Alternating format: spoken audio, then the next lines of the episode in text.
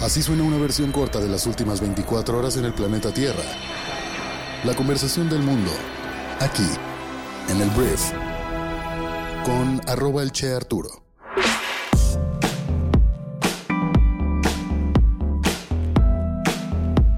Muy buenos días, bienvenidas, bienvenidos a esto que es el Brief para este miércoles 26 de julio.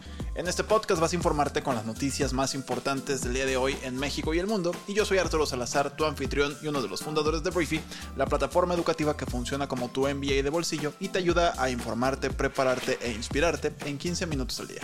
Muchísimas gracias por estar aquí y vamos a comenzar con esto que es el Brief. Vamos a arrancar hablando de México, donde el presidente Andrés Manuel López Obrador ayer ha lanzado una fuerte acusación. AMLO afirma que hay una campaña perversa y fascista dirigida en contra de él, y él sostiene que esta campaña lo responsabiliza por cualquier daño que puedan sufrir los periodistas o los aspirantes presidenciales de la oposición.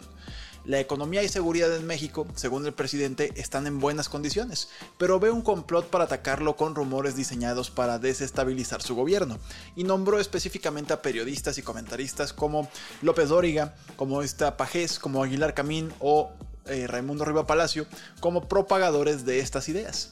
Y dijo que él es una persona pacifista que jamás en la vida se le ocurriría mandar a matar a nadie, a ninguna persona, ningún periodista, ninguna persona de la oposición, pero pues que los medios de comunicación y la oposición, en específico estos periodistas, tienen esta campaña de desprestigio que busca responsabilizarlo por todo lo malo que pase tanto con aspirantes presidenciales como con periodistas en nuestro país. O sea, yo primero escuché la noticia y dije, ok, el presidente al final del día sí es el responsable de la seguridad en nuestro país y su estrategia, pero más bien él se refiere a que lo están acusando a que directamente él los manda a matar, que la neta es algo que la verdad no está sucediendo, pero el presidente pues aprovecha una vez más su mañanera para hablar y que hablemos de lo que él quiere.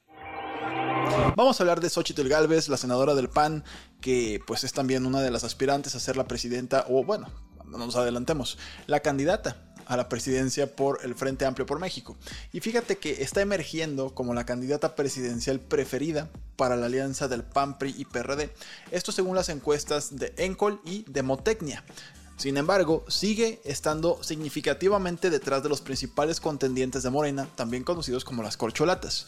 En los careos individuales con Claudia Sheinbaum, Marcelo Ebrard y Manuel Velasco, Galvez obtuvo un porcentaje de preferencia mucho menor, con diferencias que llegaban hasta los 30 puntos porcentuales perdiendo estas Xochitl Galvez. Entonces, voy a hablar un poquito de números. En la encuesta de Encol, la senadora se ubicó en primer lugar entre el Frente Amplio por México con 16 puntos porcentuales de la preferencia efectiva.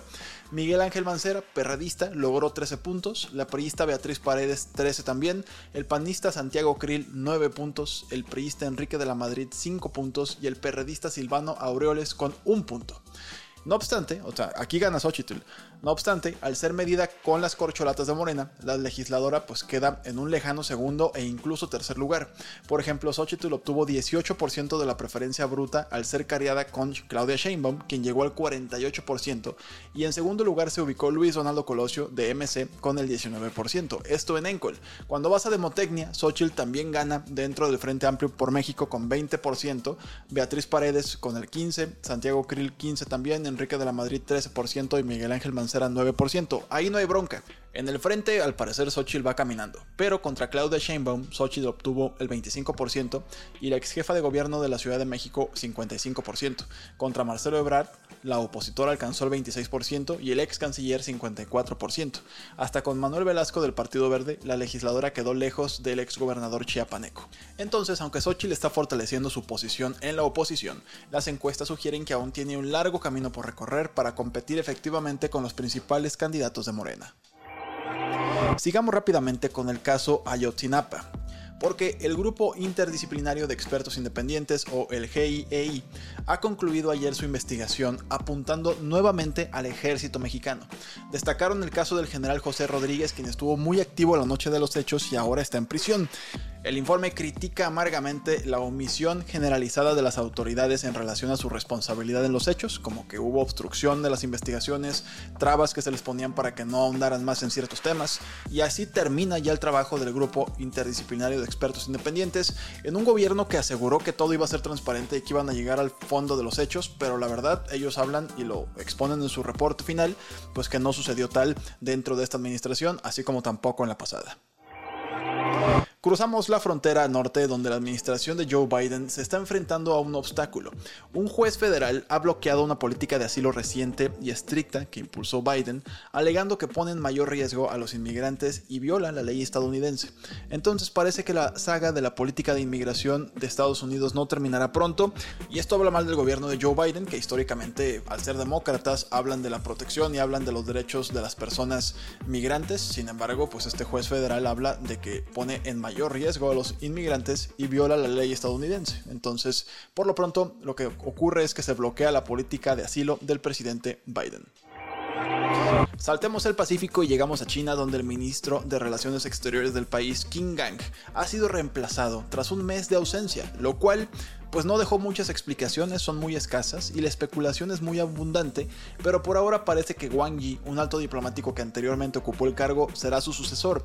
Fue muy raro, te digo, es muy opaco muchas veces lo que ocurre en China. King Gang se supone que es muy cercano al presidente Xi Jinping, pero ahora fue destituido después de, te digo, una ausencia notable y ahora Wang Yi será el nuevo eh, primer ministro de Relaciones Exteriores de China. Y también en China hay que hablar de Pan Gongsheng, que ha sido nombrado nuevo gobernador del Banco Central del país. Su misión principal será mitigar los altos niveles de deuda de los gobiernos locales y la recesión en el sector inmobiliario. La neta, muy buena suerte. Ahora, hablando de Rusia, voy a hablar de cómo la Cámara Baja del Parlamento votó el día de ayer para elevar la edad máxima del servicio militar obligatorio de 27 a 30 años. Con esto, por supuesto, lo que necesitan es más gente joven que se aliste con estos tres años que le aumentan para que las, las Fuerzas Armadas puedan contar con esta población y puedan reclutarlos a sus filas. La legislación aún necesita aprobación de la Cámara Alta y del presidente Vladimir Putin, pero pues la neta yo creo que Putin fue el que la promovió y seguramente pasará lo antes posible. Thank you. En noticias económicas tengo que hablar del Fondo Monetario Internacional que ayer elevó su perspectiva para la economía mundial a un 3% de crecimiento para este año y atribuyen esta mejora a la estabilidad en Estados Unidos y a elevación de una crisis bancaria. Pero como siempre, los riesgos persisten. Hablando de México, el fondo mejoró la perspectiva de nuestro crecimiento para este año a 2.6%, de acuerdo con la última actualización, y esta es una mejora en cuanto a México de 0.8 puntos porcentuales respecto a su actualización de abril, donde esperaban un crecimiento del 1.8%. Entonces, el mundo crece el 3%, México al 2.6% según el Fondo Monetario Internacional. En noticias tecnológicas, TikTok está agregando una función de texto en imagen al estilo de las historias de Instagram. ¿Recuerdas que puedes en las historias de Instagram subir como un fondo de colores y escribir? Es lo que quiere hacer TikTok en un intento de atraer a usuarios de Twitter, que ha sufrido un declive desde su adquisición por Elon Musk, ya con el cambio de branding ni se diga, también con el nacimiento de Threads, como que todo el mundo se está envalentonando. Hablemos de un informe del World Weather Attribution que señala que las temperaturas récord de Estados Unidos, el sur de Europa, también algunas partes de México, habrían sido prácticamente imposibles sin el calentamiento global.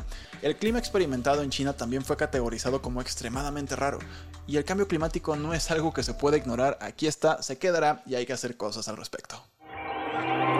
Terminamos con noticias del mundo del deporte, donde Bronny James, que es el hijo de la superestrella de la NBA, LeBron James, ayer sufrió un paro cardíaco durante un entrenamiento de básquetbol en la Universidad del Sur de California.